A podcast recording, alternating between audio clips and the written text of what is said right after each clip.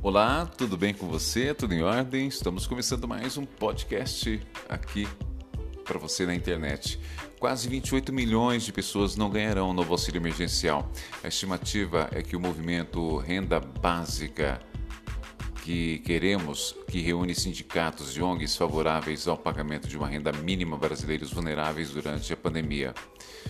Quase 28 milhões não vão entrar nessa história. Olha, liberada a atualização do app Caixa Tem, certo? O processo deve ser feito ainda neste mês.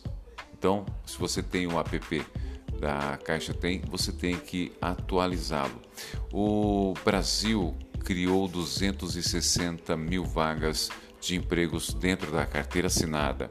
Durante a apresentação dos dados, o ministro da Economia, Paulo Guedes, defendeu a vacinação em massa e disse que não vê a hora dele, Paulo Guedes, poder é, se vacinar.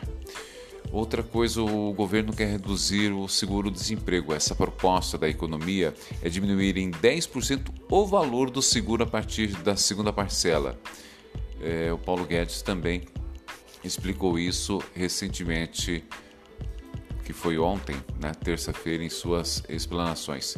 E 100 milhões de brasileiros devem fazer o cadastro biométrico. O objetivo é tirar é, dar suporte para o documento nacional de identificação digital. Tem muitas informações interessantes com questão a esse cadastro biométrico e nós vamos trazer com mais detalhes em um outro podcast. Forte abraço para você, continue com a gente.